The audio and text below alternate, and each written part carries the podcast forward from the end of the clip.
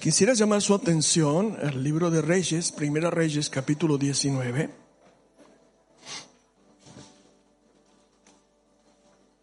Verso 14.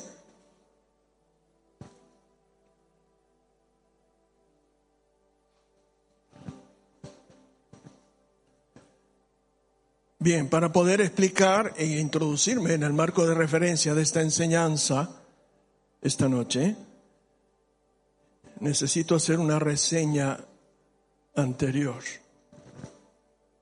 El personaje de este relato bíblico es el profeta Elías.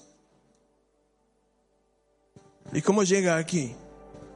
Elías aparece de la nada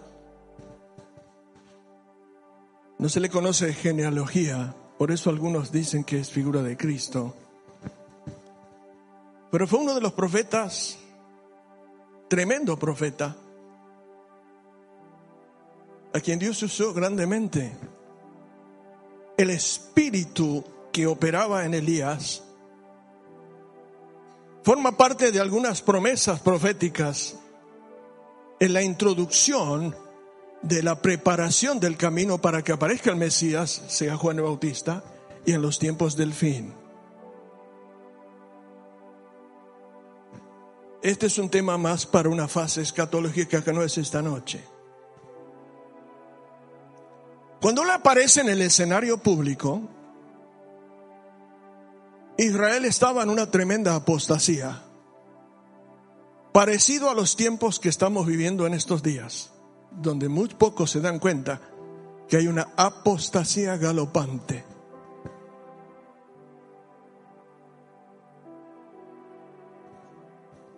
Y cuando desarrolle el tema, se va a dar cuenta que estamos en medio de una apostasía camuflada, galopante, destructora y hereje. Y necesitamos desesperadamente el Espíritu Santo moviendo, enseñando, orando, dándonos discernimiento para que esto que voy a enseñar,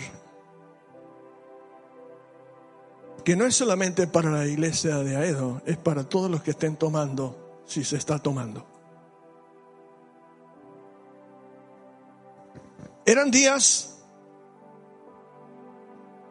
donde cada tribu de Israel adoraba un Baal distinto. Y la característica de ese Baal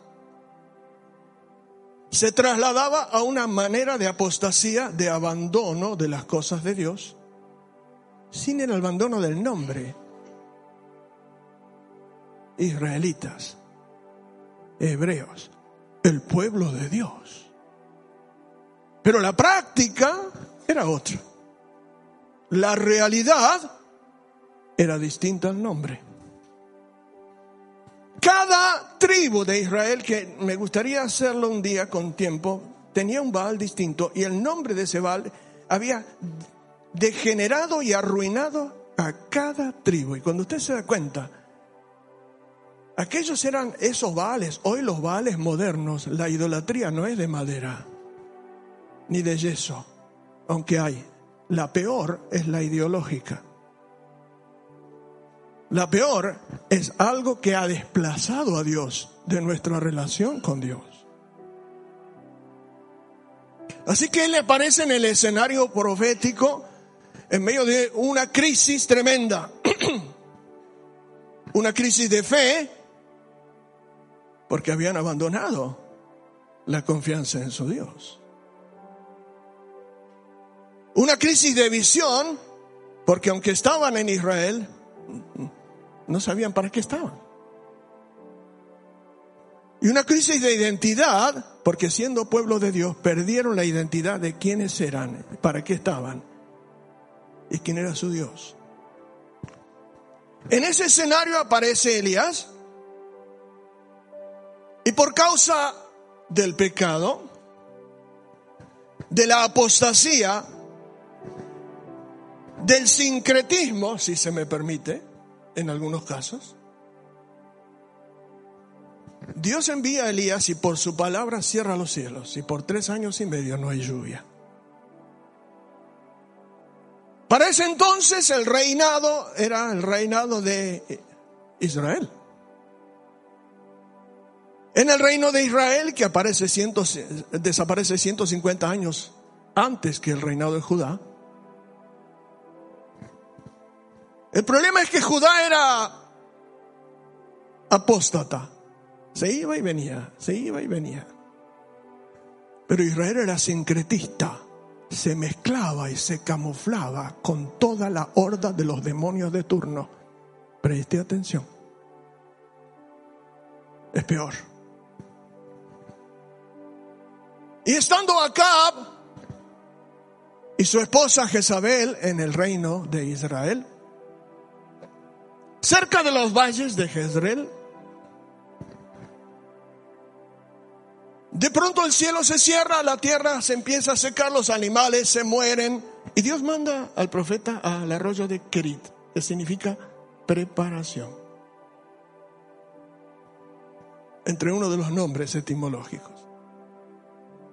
Y Él no se mueve de allí hasta que el arroyo se seca. Es decir, las etapas de Dios en tu vida las tiene que marcar Dios y te da señales. Cuando se secó el arroyo, Dios le habló. No antes. No salgas antes de las etapas de preparación.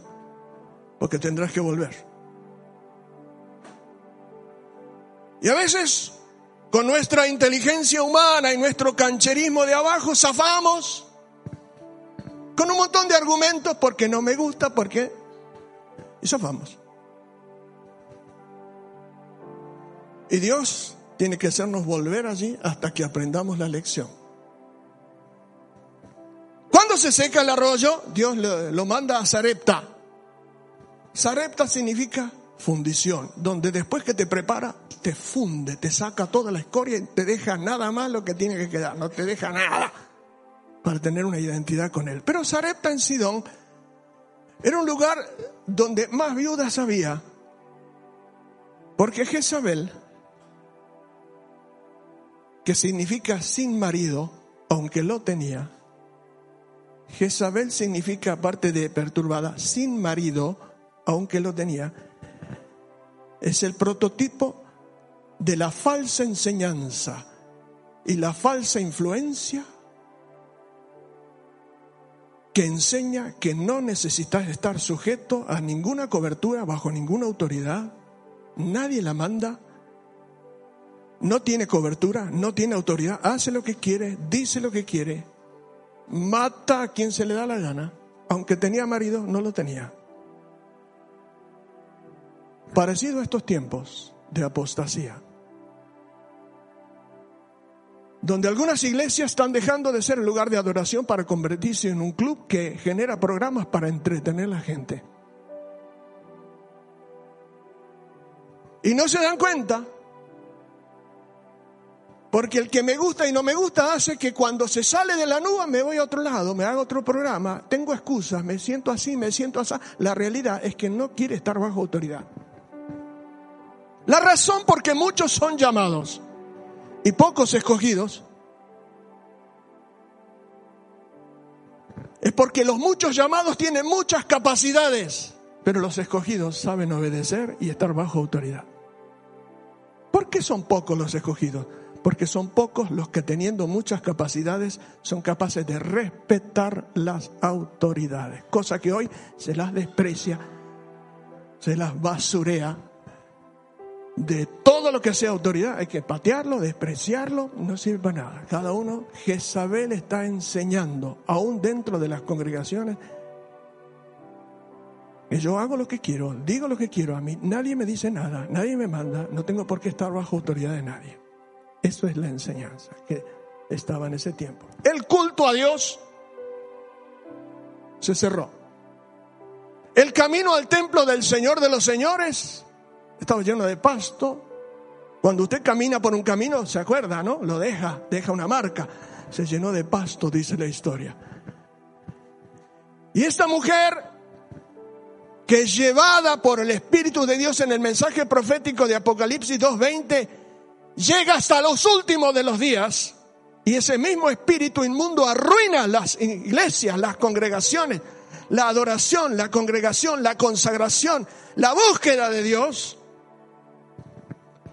llega a una iglesia que se llama Tiatira, que significa olor a podrido. Claro, no estoy enseñando un mensaje donde Caperucita se entregó al Señor y todos aplauden. Dígame usted cuando aparece Elías. Escuche, ¿alguna vez vio que lo aplaudieron a Elías por el mensaje que trajeron? ¿Me puede mencionar usted un profeta que trajo un mensaje de volver a Dios, dejar la idolatría, arrepentirse, volver al Señor, volver, volvamos, volvamos? ¿Que lo hayan aplaudido?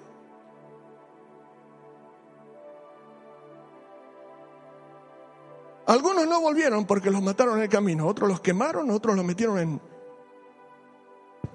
en un árbol seco, hueco, como Isaías, lo cortaron en tres. A Ezequiel estando lejos, le sacaron la cabeza. Cuando un mensaje profético llega, por supuesto que no es para aplaudir y no gusta, porque llama a la reflexión de volver a poner a Dios en el primer lugar, cosa que Israel lo había desplazado. Después de lo que ustedes conocen y el desafío, Dios le ordena mostrarse, desafiar a los 850 profetas truchos y falsos que comían de la mesa de Jezabel. Esto me hace acordar algo de hoy. de gente que come de la mesa del rey para decirle lo que al rey le gusta para que no le falte el pancito, la comida, la bolsita. Y no estoy haciendo política, estoy hablando de un espíritu inmundo, diabólico que ha traído maldición. Y estoy hablando de un espíritu que, si bien está anclado en la historia, hoy está cegando el entendimiento de muchos para que salgan de la cobertura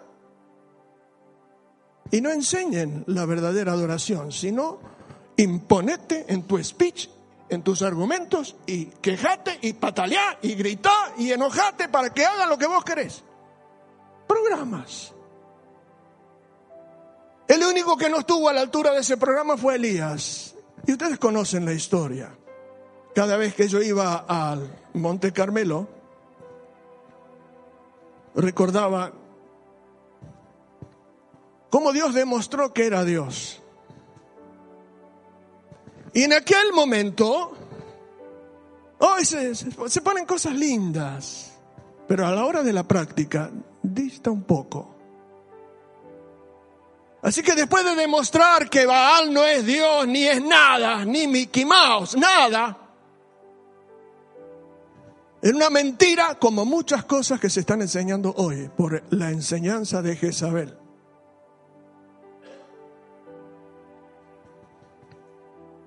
Entonces lo primero que él hace antes de que baje el fuego, repara el altar, las piedras estaban destruidas. La primera pregunta es, ¿cómo está tu altar? Manda fuego, Señor. No, todavía no, Señor. Para un poquito, por favor. Porque si manda fuego con el altar como está el corazón de algunos, lo liquida. Perdón, él le dijo, bueno, ahora vamos a demostrar que Dios es poderoso en el nombre del Dios poderoso. No, no, él tuvo que reparar el altar y doce piedras representaban cada una de las tribus. No me voy a detener en eso. ¿Por qué? Porque todas las tribus de Israel eran responsables de haber aportado algo a la apostasía y de haber abandonado al Señor.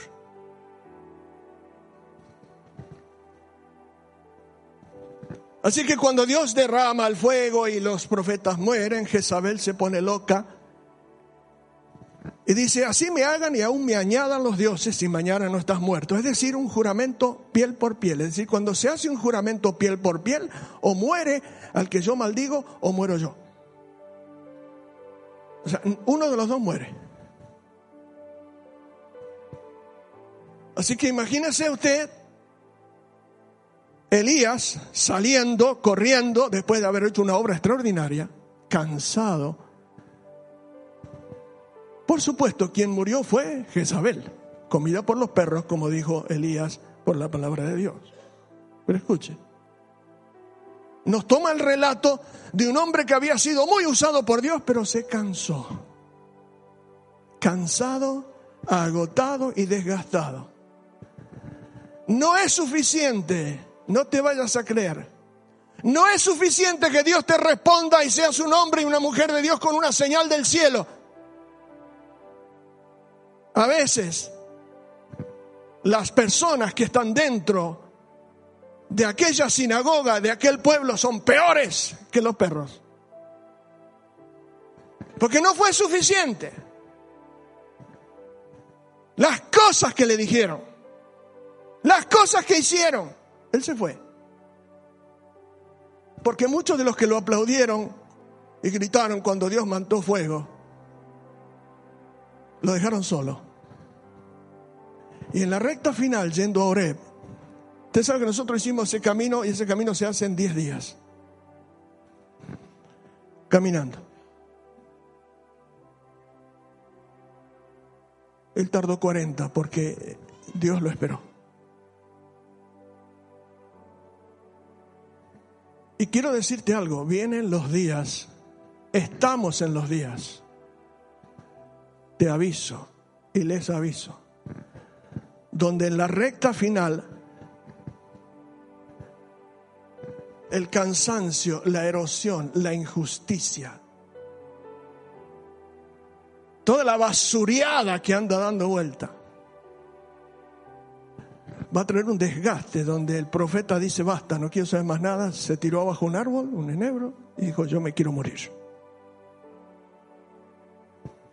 ¿De qué vale haber hecho tantos años lo que hice?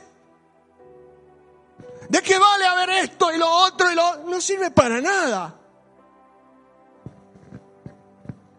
Y Dios lo estaba mirando, lo estaba observando, porque lo que tenía que ocurrir es que antes de que Dios lo levante, como a Job, ¿no? Le tenían que terminar ese un poco de esa justicia propia que tenía él, ¿no? Es el solo yo he quedado y no había quedado solo.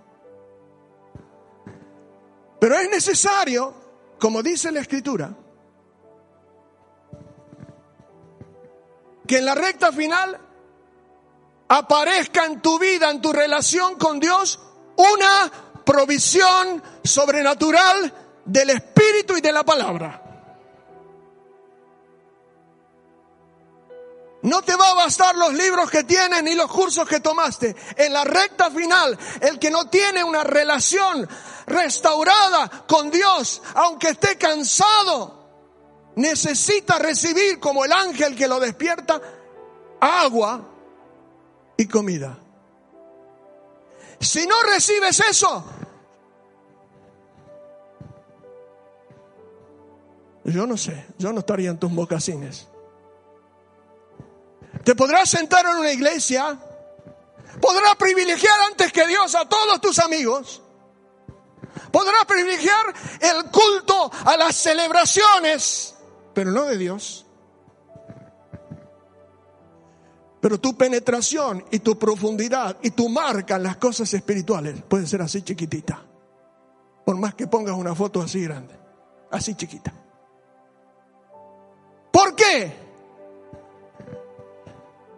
Porque la apostasía no viene y dice, hola, soy la apostasía, vengo a la iglesia para arruinar, para destruir, para, para que no ores más, para que no busques más para que no digas la verdad. Que seas un falso, un murmurador, un calumniador, un mentiroso, un ensuciador profesional, no un adorador. Debo decir que en el tiempo final las iglesias sufrirán, se los aviso, mucho. Porque habrá mucha gente sentada en las iglesias que son de Dios y tienen al Señor, pero algunos vienen con otros fines, con otros propósitos de arruinar a las congregaciones.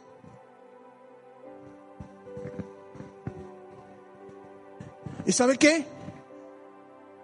El Señor levantó y fortaleció a Elías con esa comida. El espíritu de querer adorar al Señor y servir al Señor y a lo mejor tenés al lado algo que le puedes hacer. No, pero estoy, estoy ocupado con el Algunos quieren ir a servir al Señor a la China, pero si acá al lado tu vecino necesita que le cortes el pasto. Gracias a los chicos que nos sacaron el barro del hogar de niños. Gracias.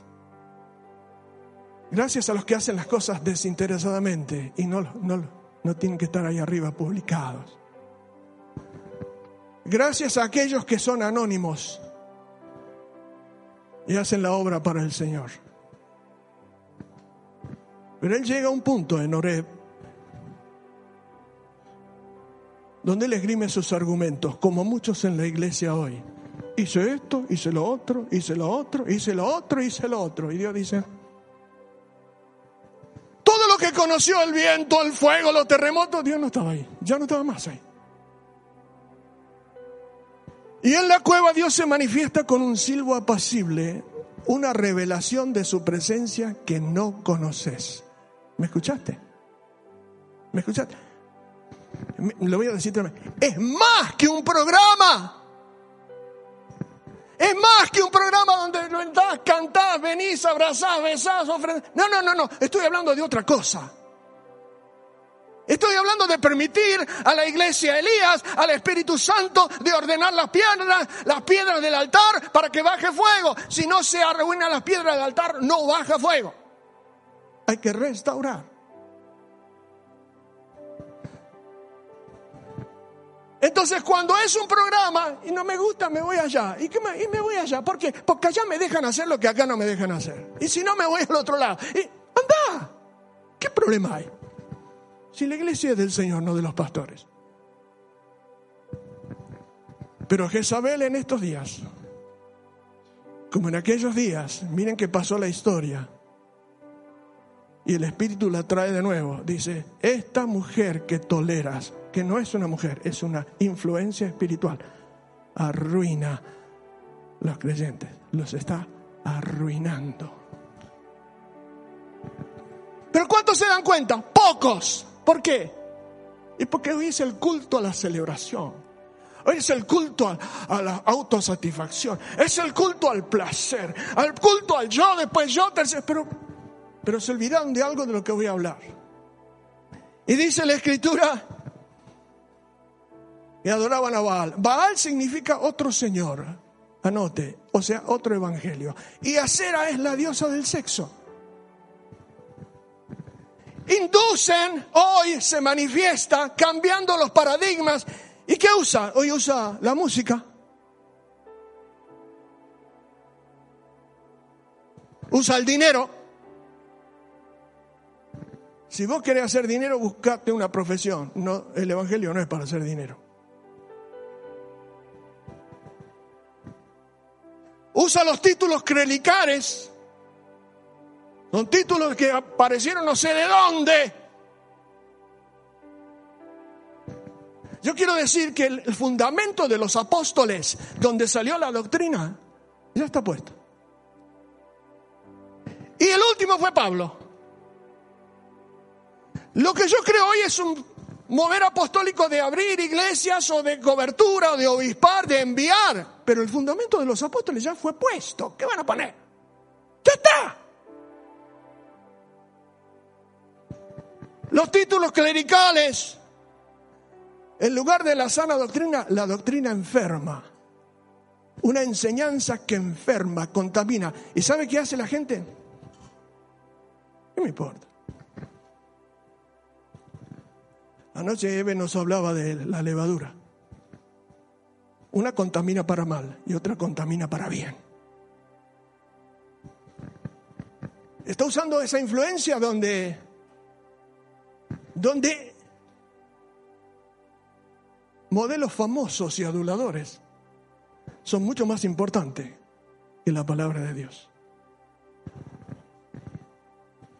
Jezabel dice lo que quiere, pero no se hace cargo de nada. No se sujeta a nadie. Tiene marido, pero es sin marido. No está bajo de la autoridad de nadie porque no quiere saber nada y nunca lo va a hacer.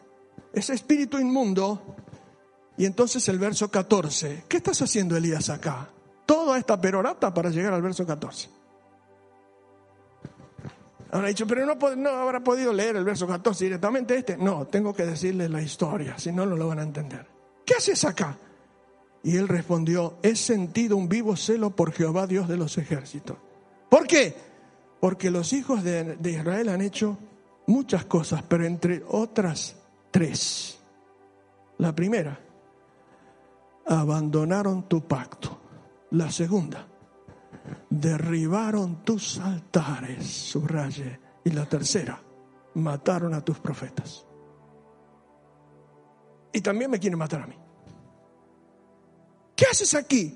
Y yo he sentido y quedado solo. Bueno, tengo que decirte, mira, la primera cosa, vuelve por el mismo camino. La segunda cosa, no estás sola, tengo siete mil. Yo me los guardé. Así es el Señor. No te muevas por los sentimientos. Porque cuando Dios te dice algo es como Dios dice, no como vos sentís. La tercera le dice, mira, escucha, yo te voy a dar instrucciones. Pero él dice, han ocurrido tres cosas que están destruyendo las familias hoy. Hoy. ¿Dónde? Primero las casas las destruye y después en la iglesia. La primera cosa es abandonaron tu pacto. Pero si está en la iglesia todos los domingos, abandonaron tu pacto. ¿Y qué significa eso? Dios les había dicho, me seréis un pueblo de sacerdotes. Me seréis un pueblo especial, un pueblo que me ministra, un pueblo de privilegio porque es el único pueblo que tiene al Rey de Reyes, el Señor de los Señores. Pero pronto abandonaron el pacto, cambiaron las piedras por ladrillos. Cambiaron lo espontáneo por un programa. Cambiaron la, la, oración, la dedicación, la exaltación espontánea por un programa. Abandonaron tu pacto. Y la pregunta es, porque uno dice, oh, qué bárbaro el pueblo de Israel. No, no, no. Si esto es para nosotros hoy, escuche. Tu apego por la palabra, ¿cómo está? ¿Tienes hambre por la palabra? ¿Oras para que Dios te haga íntegro? ¿Hay maledicencia en tu boca? Cuando nadie te ve, ¿cómo hablas de aquel que no piensa como vos y al que le tienes un poco de... ¿Qué decís? Porque el Señor oye todo. ¿Se acuerdan a Jarón y María? Por eso muchas familias están bloqueadas en el mundo entero espiritual cristiano, porque han pasado una raya que no se debe pasar y nunca piden perdón, ni a Dios, ni a los demás. Se hacen los distraídos como el perro que volteó la olla.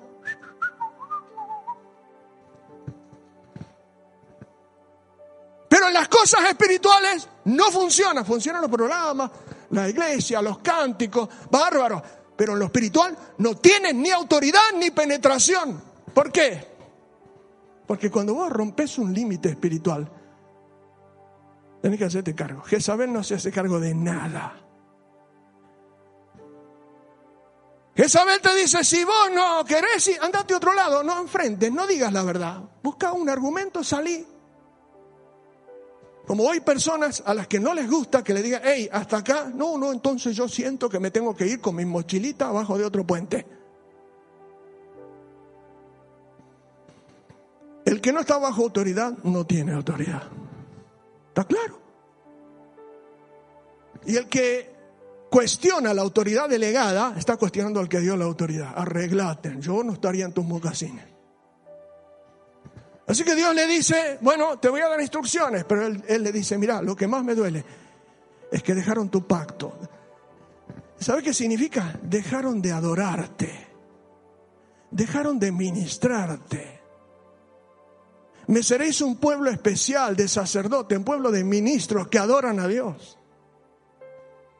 Dejaron, abandonaron tu pacto, la relación, la administración, adoraron otros dioses que hoy ya no son de madera. Pero este mensaje no vende, ¿sabe por qué? Porque molesta. ¿Por qué? Porque está diciéndole a la carnecita, me parece que te van a sacar a patada. Te tiene que morir. a la carne, no a esta carne, nuestras carnalidades. Vienen días donde el Señor va a decir con mayor intención, derribaron tus altares.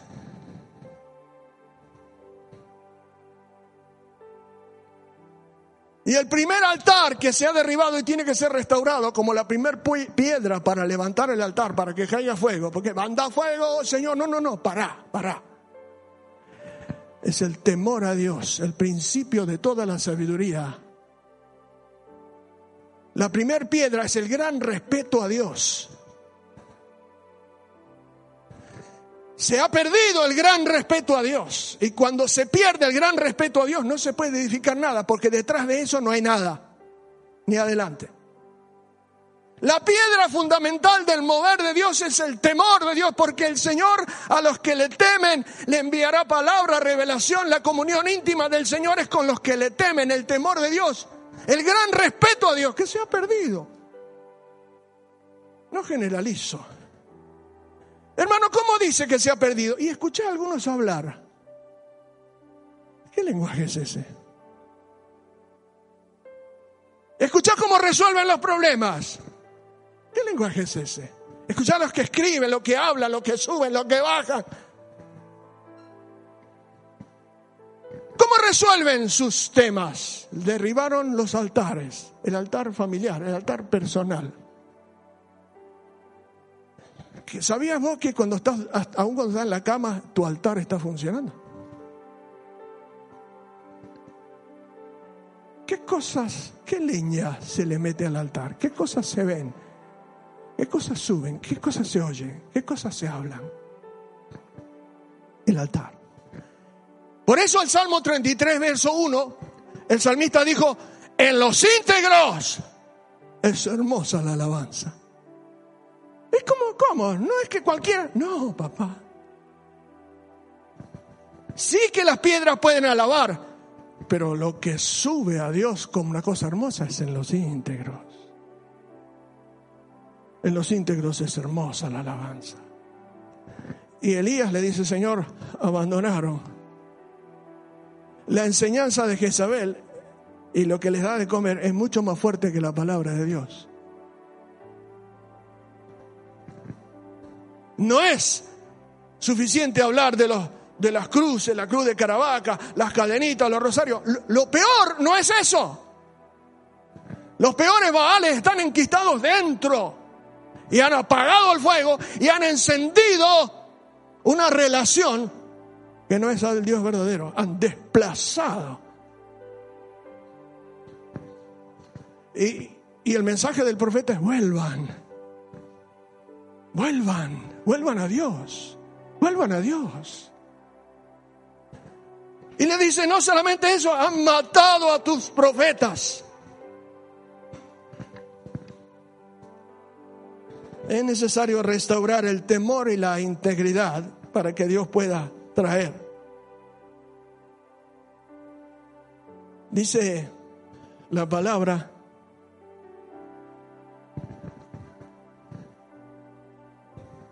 y la historia, que Sarepta estaba llena de viudas. ¿Me escucha? ¿Sabe por qué?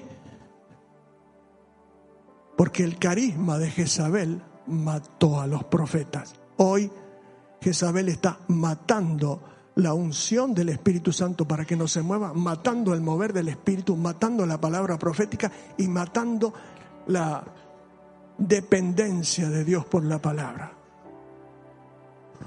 donde hay palabra profética, ahí la están matando. Los programas, el entretenimiento, el culto al entretenimiento.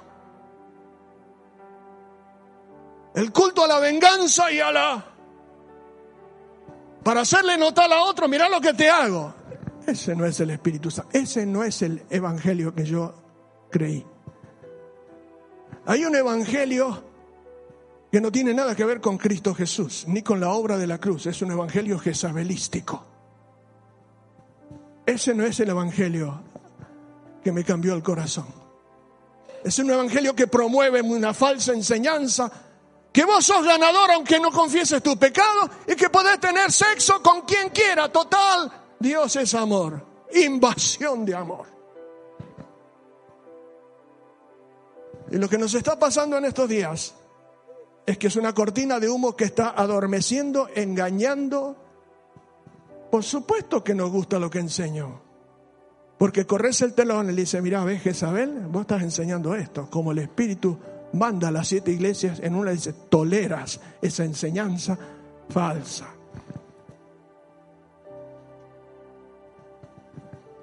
Y Pedro dice en 1 Pedro 2.5, dice, ustedes sean edificados como piedras vivas, como casa espiritual. Y la palabra es vosotros también. Fíjense, abra en 1 Pedro capítulo 2, por favor, los que tienen Biblias. Dice, y desead, como niños recién nacidos, la leche no adulterada el Espíritu Santo y el mover del Espíritu Santo huele, escuche, huele el sacrificio de Cristo, la gloria a Cristo, el honor a Cristo. Huele y cuando huele las ropas como como aquel papá ciego que olió las ropas del primogénito, aunque no lo era, le soltó la bendición. Déjame decirte, no te va a soltar la bendición si no huele a Cristo, por más programa que hagas. Y el apóstol Pedro, quien habla de los tiempos del fin, habla, dice, deseen. Como niños recién nacidos, la leche espiritual no adulterada para que para, por ella crezcáis para salvación. Y dice, desechen qué? La mentira, el engaño, la malicia, las detracciones. Esa es leche adulterada. Ahora déjeme decirle algo.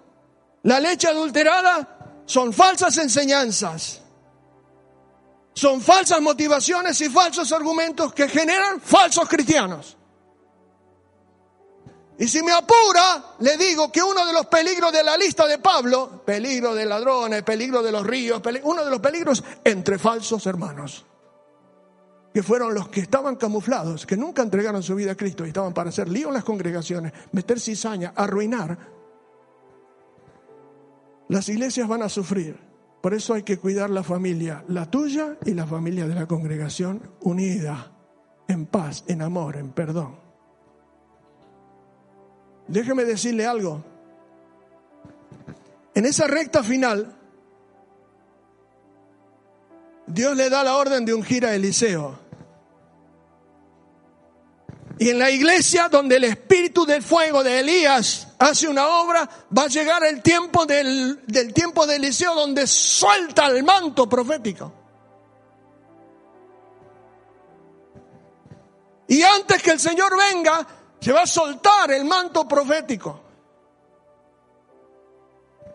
Va a restaurar porque el espíritu de Elías no es que genera mala relación, sino hará volver el corazón de los padres a los hijos y de los hijos a los padres. Es decir, restauración. Pero hay muchos viven con sus argumentos y cuando no pueden meter los argumentos se van a otro lado. Ofendidos porque no aceptaron mi, mi argumento. Pero la iglesia del Señor, hay una raya.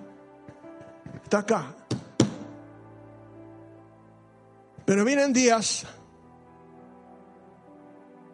donde el que es blanco va a ser más blanco y el que es sucio va a ser más sucio. Y el Señor va a traer una renovación y una fuerza de gloria sobre los hijos de luz que no te la vas a imaginar jamás. Donde ciertas cosas no se van a poder esconder nunca más. Vienen los días donde el Espíritu de Dios va a visitar las casas de una manera que ni te la pensas. Y se va a meter dentro de tu pieza, en tu computadora, en tu teléfono, mientras duermes. Se va a meter en las conversaciones en las mesas. En las conversaciones cuando se juntan los chicos, las chicas. Y se va a meter en todos lados. Y va a generar un temor donde a nadie más se le va a dar la gana de detractar, ensuciar, basurear a nadie. El temor de Dios va a ser restaurado. Esto no se arregla con cartelitos. Está bárbaro. Dios está haciendo, dice, han derribado tus altares. Y muchas de esas cosas que son el privilegio de la presencia de Dios acá, como mojones bien parados, en algunos están tirados, derribados. Hoy el amiguismo es mucho más importante que la unción, la presencia de Dios, el culto a Dios. Por eso, por eso están como están algunos. Cero autoridad, cero penetración en lo espiritual. 200 mil puntos de celebración. Culto a la carne. Hoy te lo decimos así. Pero vienen días que cuando el ángel se pare y traiga ese mensaje en las naciones, no vas a saber dónde poner tu cabeza. Seguí con tus argumentos. Y si no, vuelve a Dios. Yo quiero que cierren sus ojos un momento. Todos, por favor. Porque acá el tema no es un programa para entretener, no es un show. No es acomodar la palabra para que la gente se sienta. No, no, no. Aquí el tema es, ¿por qué claudicáis entre dos pensamientos? Y si usted se pone a pensar la actitud de algunas personas creyentes en el mundo entero, usted dice, pero ¿será que se habrán entregado a Cristo alguna vez?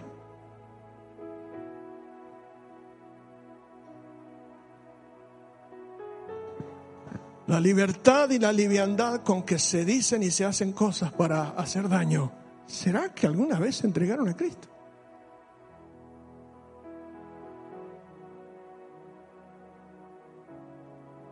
Una verdad llevada a un extremo es un estorbo.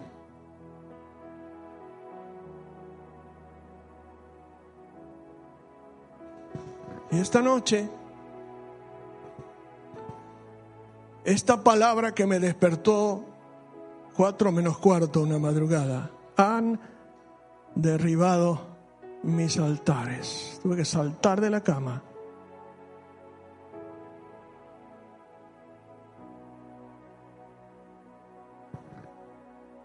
Yo los elegí como un pueblo de sacerdotes, un pueblo especial.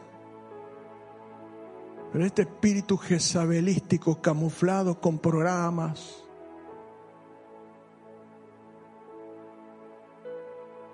fama, mata palabra, mata relación, mata oración, mata devoción. Este espíritu inmundo que genera anorexia espiritual, que ha matado el hambre y ha achicado el estómago y genera en grandes y chicos, jóvenes y no jóvenes, placer. Nada más que placer. Un día llegará donde Dios te hablará de una manera que ni te imaginas.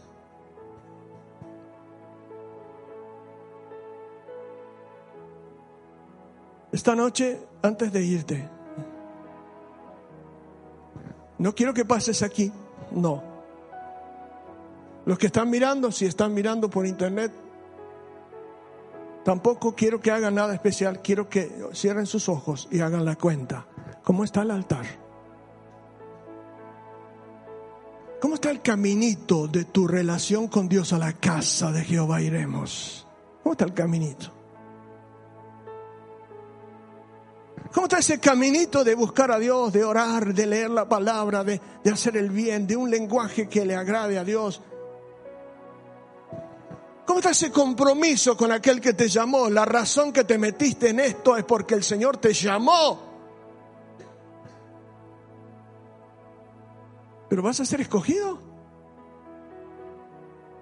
Nadie duda de tus capacidades, pero Dios mira el corazón, la capacidad de obedecer, de estar bajo autoridad. ¿Cómo está tu altar? ¿Está ardiendo? ¿Está la llama encendida? ¿Las piedras están juntitas?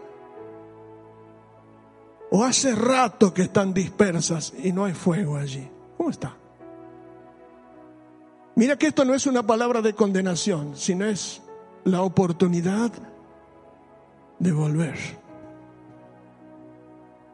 Mira, no te confundas que te sientas en una congregación un domingo, un miércoles, un sábado. No, no, el altar puede estar apagado y usted puede estar sentado. Dios lo que quiere no es ni tu dinero ni nada, Dios quiere tu corazón. Me seréis un pueblo de sacerdotes especial. Antes de irte esta noche, en este momento, ¿por qué no le haces una oración sincera a Dios pidiéndole, Señor, necesito que el Espíritu Santo, el Espíritu Elías, ordene las piedras de mi altar? Yo noto que te canto cosas que no vivo, te digo cosas que no cumplo. Te canto cosas bonitas, pero con la misma boca que canto cosas bonitas, después de la espalda, arruino la reputación de mi hermano. Yo te pido en esta noche, Señor, que comiences una obra en mi vida, que prepares el Eliseo en mi vida, que prepares esa doble porción, esa unción que soltará el manto que así como preparaste a Elías a Eliseo para que vea lo que tenía que venir y prepararlo para enfrentar una terrible apostasía, así también prepares a tu pueblo, porque conoce el Señor a los que son suyos. Y escuche, mientras ora, escuche, escuche, escuche bien. Dice el apóstol Pablo a Timoteo, en una casa grande hay utensilios de oro, de plata, de madera y de barro. Algunos son para, para usos que traen honra y otros lamentablemente traen deshonra. Pero si alguno se limpia, porque conoce el Señor a los que son suyos, si se limpia de estas cosas, si se limpia, No si toma un curso, si se limpia, hay que arrepentirse, hay que humillarse, hay que confesar, hay que reconocer. Dejemos de cancherear que andamos con los títulos y los cursos que tomamos. Si se limpia será instrumento útil al Señor. ¿Qué es lo que yo tengo que hacer? Porque el Señor conoce. Limpiarme. ¿Cuándo? Todos los días. ¿Cuántas? Todas las veces. Todas las veces. ¿Para qué? Porque en los íntegros es hermosa la alabanza, la adoración. ¿Sabes? El secreto no está en la lengua, está en el corazón. El secreto no está en las cuerdas que tocan ni las teclas, está en tu corazón. Era el corazón de David que echaba los demonios de Saúl, no las cuerdas de su arpa. Me explico. Así que esta noche yo sé que usted no puede hacer la obra de cosas que solo Dios tiene que hacer, pero dígale, Señor, por lo que más quieras, ayúdame en estos días a ponerme en tus manos para que cambie definitivamente mi relación contigo. Y yo no sea uno que esgrime la teología sistemática, sino un adorador. Padre, que esta noche, Rey, Rey sobre todo, sobre toda potestad, sobre toda autoridad, sobre todo nombre que se nombra, tú eres el Rey. Vengo a ti con mis cuitas, mis necesidades, con mis rajaduras, mis agujeros, mis quebrantos y mis aciertos. Vengo a ti como soy, tal como soy, cantábamos antes. Rey sobre toda adversidad, sobre toda potestad. ¿Quieres ponerte de pie, por favor?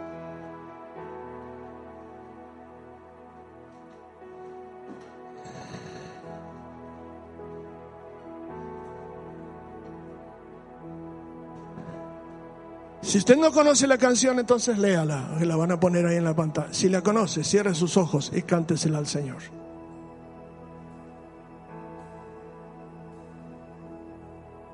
Y cuando le dice, vengo a ti, venga a Dios.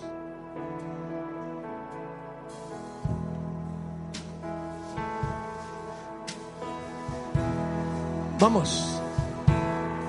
Vengo a ti cargas. Vengo a ti, tú eres mi sustento, Dios, poder fuerte es mi vida. Eres mi fiel compañía. Vengo a ti, dilo.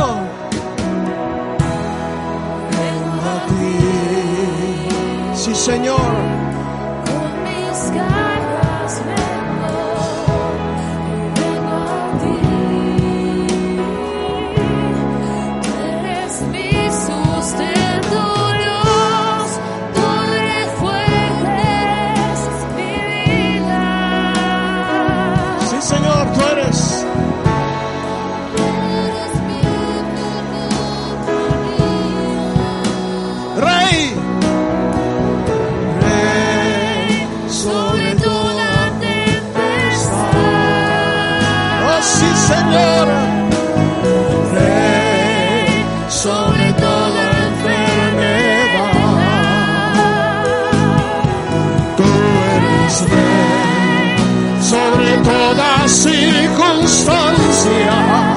Sobre todas mis batallas.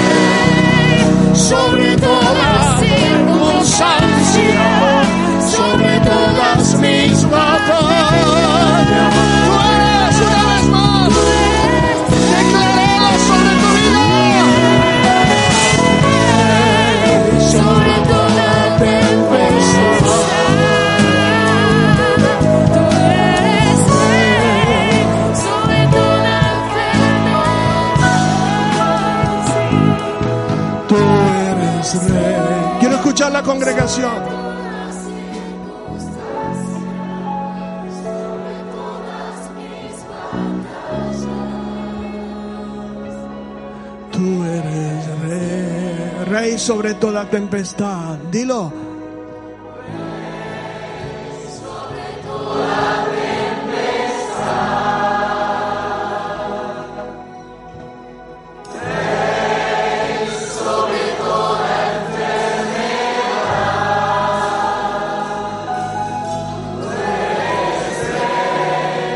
sobre toda circunstancia,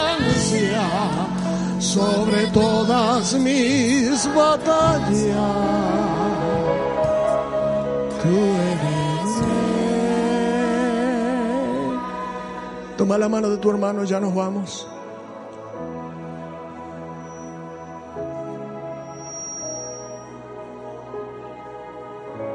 Padre, que en estos días el Espíritu Santo que se mueve en medio del campamento, las iglesias del mundo entero, conoce el Señor a los que son suyos. Líbranos de toda potestad enferma. Líbranos de toda falsa enseñanza que nos desvíe del verdadero propósito de darle la gloria a Dios. Líbranos de toda anorexia espiritual que ha cerrado el apetito de buscar tu rostro. Líbranos de abandonar tu pacto, de derribar tus altares y matar tus profetas. Hoy el odio mata más gente que el cáncer. Señor, concédenos volver a ser un pueblo especial. Concédenos vivir y prepáranos para la hora que llega. Concédenos en la recta final recibir el alimento sobrenatural del cielo que nos dará fuerza para llegar al fin, al lugar donde la revelación fina, fina, nos da dirección para las últimas horas, para los últimos días, para los últimos tiempos. Levanta a tus hombres y mujeres, varones y mujeres, por todo el mundo, que estarán atentos al momento en que empiezas a quitar los sellos a las cosas selladas para el tiempo del fin. Al momento que el candelero comienza a derramar aceite como oro, como testigos en toda la tierra de lo que estará. Pero Señor, levanta atalayas en todo el mundo. Levanta atalayas, torres, para que tu palabra profética corra y prepare tu pueblo como aquel siervo que puso el Señor para que les dé el alimento a su tiempo. Bendice tu pueblo, guárdalos, desparrama e imprime en ellos el fuerte deseo de ser restaurados al modelo original en Cristo Jesús. Y que tu propósito se cumpla hasta las heces. Levanta en cada corazón el deseo de alimentarse del pan del cielo y de ser un verdadero adorador. Restaura el temor de Jehová para que todas las demás piedras sean puestas en su lugar. En el nombre de Jesús, Dios te bendiga, te guarde, te cubra y prospere tus caminos y su voluntad sea prosperada en tus vidas. Amén. Amén. Que el Señor te bendiga. Abraza a tu hermano, deseale el bien. Dios cumplirá su propósito en tu vida. Amén.